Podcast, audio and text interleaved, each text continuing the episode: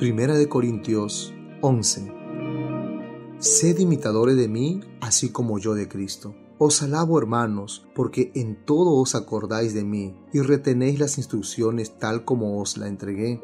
Pero quiero que sepáis que Cristo es la cabeza de todo varón, y el varón es la cabeza de la mujer, y Dios la cabeza de Cristo.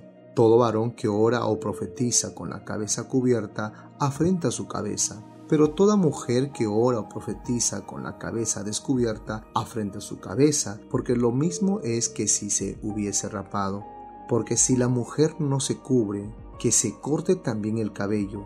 Y si le es vergonzoso a la mujer cortarse el cabello o raparse, que se cubra. Porque el varón no debe cubrirse la cabeza, pues él es imagen y gloria de Dios.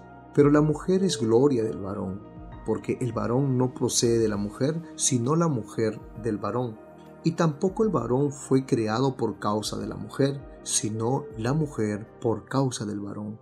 Por lo cual la mujer debe tener señal de autoridad sobre su cabeza por causa de los ángeles. Pero en el Señor ni el varón es sin la mujer, ni la mujer sin el varón. Porque así como la mujer procede del varón, también el varón procede de la mujer pero todo procede de Dios. Juzgad vosotros mismos. ¿Es propio que la mujer ore a Dios sin cubrirse la cabeza? La naturaleza misma no os enseña que al varón le es deshonroso dejarse crecer el cabello.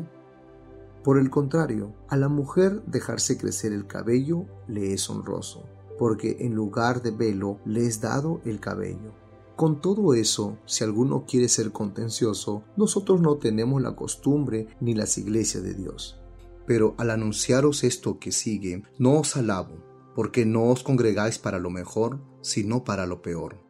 Pues en primer lugar, cuando os reunís como iglesia, oigo que hay entre vosotros divisiones, y en parte lo creo, porque es preciso que entre vosotros haya disensiones para que se hagan manifiesto entre vosotros los que son aprobados.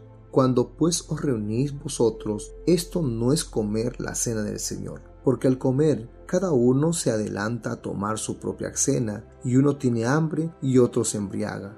Pues que, ¿no tenéis casas en que comáis y bebáis? ¿O menospreciáis la iglesia de Dios? ¿Y avergonzáis a los que no tienen nada? ¿Qué os diré? Os alabaré, en esto no os alabo. Porque yo recibí del Señor lo que también os he enseñado, que el Señor Jesús, la noche que fue entregado, tomó pan y habiendo dado gracias lo partió y dijo, Tomad, comed, esto es mi cuerpo que por vosotros es partido, haced esto en memoria de mí.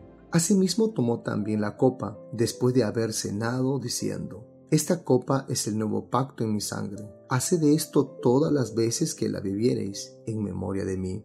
Así pues, todas las veces que comiereis este pan y bebiereis esta copa, la muerte del Señor anunciáis hasta que Él venga. De manera que cualquiera que comiere este pan o bebiere esta copa del Señor indignamente, será culpado del cuerpo y de la sangre del Señor. Por tanto, pruébese cada uno a sí mismo y coma así del pan y beba de la copa porque el que come y bebe indignamente sin discernir el cuerpo del Señor, juicio come y bebe para sí. Por lo cual hay muchos enfermos y debilitados entre vosotros y muchos duermen. Si pues nos examinásemos a nosotros mismos, no seríamos juzgados. Mas siendo juzgados, somos castigados por el Señor, para que no seamos condenados con el mundo. Así que, hermanos míos, cuando os reunís a comer, esperaos unos a otros.